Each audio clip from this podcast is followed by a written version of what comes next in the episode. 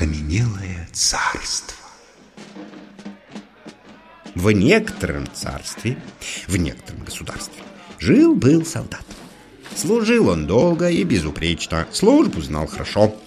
На смотры, на учения приходил чист и исправен.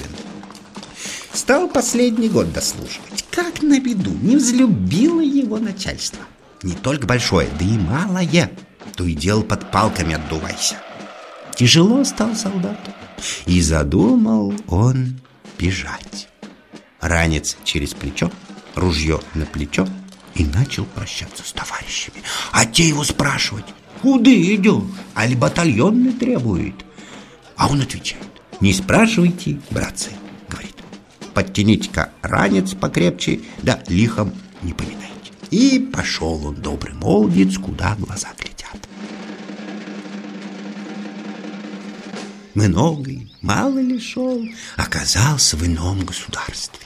Усмотрел часового и спрашивает, нельзя ли здесь остановиться и отдохнуть?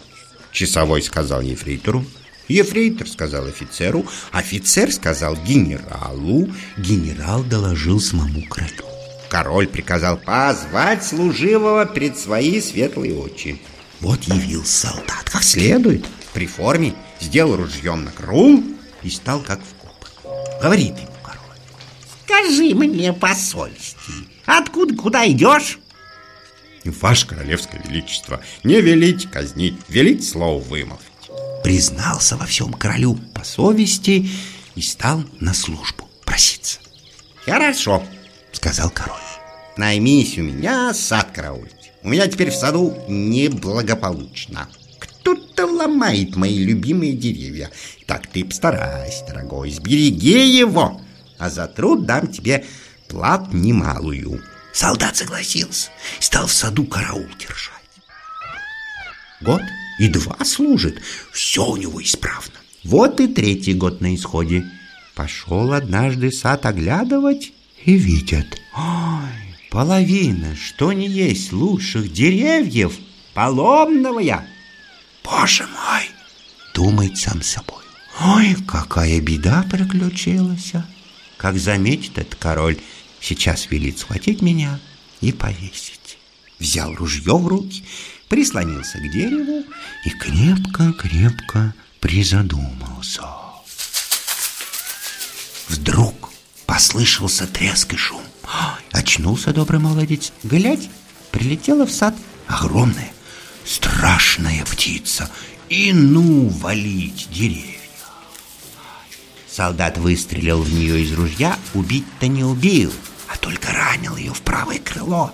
Выпало из того крыла три пера, а сама птица по земле на утек пустилась. Солдат был за нею.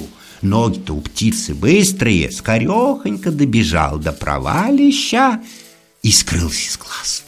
Солдат не убоялся и вслед за нею кинулся в то провалище, упал в глубокую, глубокую пропасть, отшиб себе все печенки и целые сутки лежал без памяти. После опомнился, встал и осмотрелся. Что ж такое? И под землей такой же свет – Стало быть, думает, и здесь есть люди. Шел, шел. Перед ним большой город. У ворот караульня. При ней часовой. Стал его спрашивать. Часовой молчит, не движется. Взял его за руку, а он совсем каменный. Вошел солдат в караульню. Народ много, и стоят, и сидят. Только все окаменел. Пустился бродить по улицам. Везде то же самое нет ни одной живой души человеческой. Все как есть. Камень. Вот и дворец. Расписной, вырезной какой. Марш туда. Смотрит, комнаты богатые. На столах закуски и напитки всякие. А кругом тихо и пусто. Солдат закусил, выпил, сел было отдохнуть, и послышалось ему, словно кто к крыльцу подъехал. Он схватил ружье и стал у двери. Входит в палату. Ой, прекрасная царевна с мамками, с няньками. Солдат отдал ей честь, она ему ласково поклонилась. «Здравствуй», — говорит служивый, — «расскажи, — говорит, — какими судьбами ты сюда попал?» Солдат начал ей рассказывать. Надеялся где я царский сад караулить. И повадилась туда большая птица летать да деревья ломать. Вот я подстерег ее, выстрелил из ружья и выбил у нее из крыла три пера. Бросился за ней в погоню и вот очутился здесь. А прекрасная царевна ему говорит, это, говорит, птица, мне, говорит, родная сестра. Много она творит всякого зла, и на мое царство беду наслала. Весь народ мой окаменила. Слушай же, солдат, вот тебе книжка. Становись вот тут и читай ее с вечера до тех пор, пока петухи не запоют.